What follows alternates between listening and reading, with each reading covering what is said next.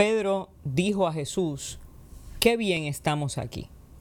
Si quieres, levantaré aquí mismo tres carpas, una para ti, otra para Moisés y otra para Elías. Todavía estaba hablando cuando una nube luminosa los cubrió con su sombra y se oyó una voz que decía desde la nube, Este es mi Hijo muy querido, en quien tengo puesta mi predilección. Escúchenlo. Al oír esto, los discípulos cayeron con el rostro en, tierra, llenos de temor. Jesús se acercó a ellos y tocándolos les dijo, levántense, no tengan miedo.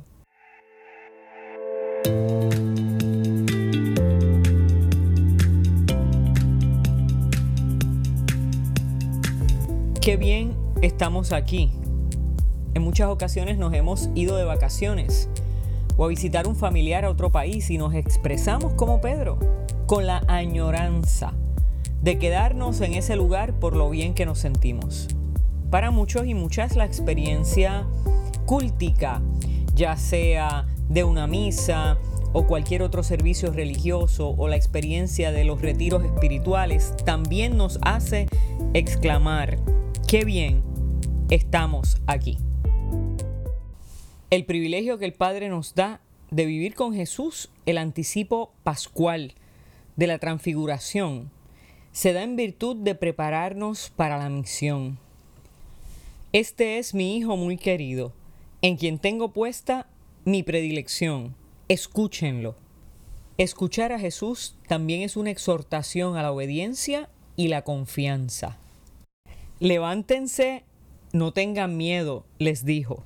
Ese es un llamado a dejar la comodidad del monte de la transfiguración y bajar al llano de la vida, al lugar donde nos confrontamos con la realidad que duele, que agota y agobia. Pero hemos de bajar transfigurados, revestidos de la nueva persona en Cristo, dispuestos y dispuestas a servir como Él sirvió.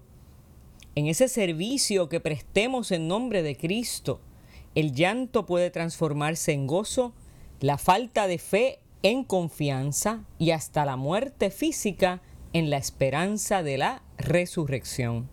La experiencia de intimidad con Dios que se ilustra en este texto no es para quedarnos igual, es para que nos transforme para entregar la vida como Jesús la entregó, de manera que algún día el Padre también pueda decir de ti y de mí, este es mi Hijo mi hija amada, en quien me complazco. Hola, te habla Ibeliz Valentín, gracias por escucharnos. Si este mensaje ha sido de bendición a tu vida, compártelo en las redes sociales.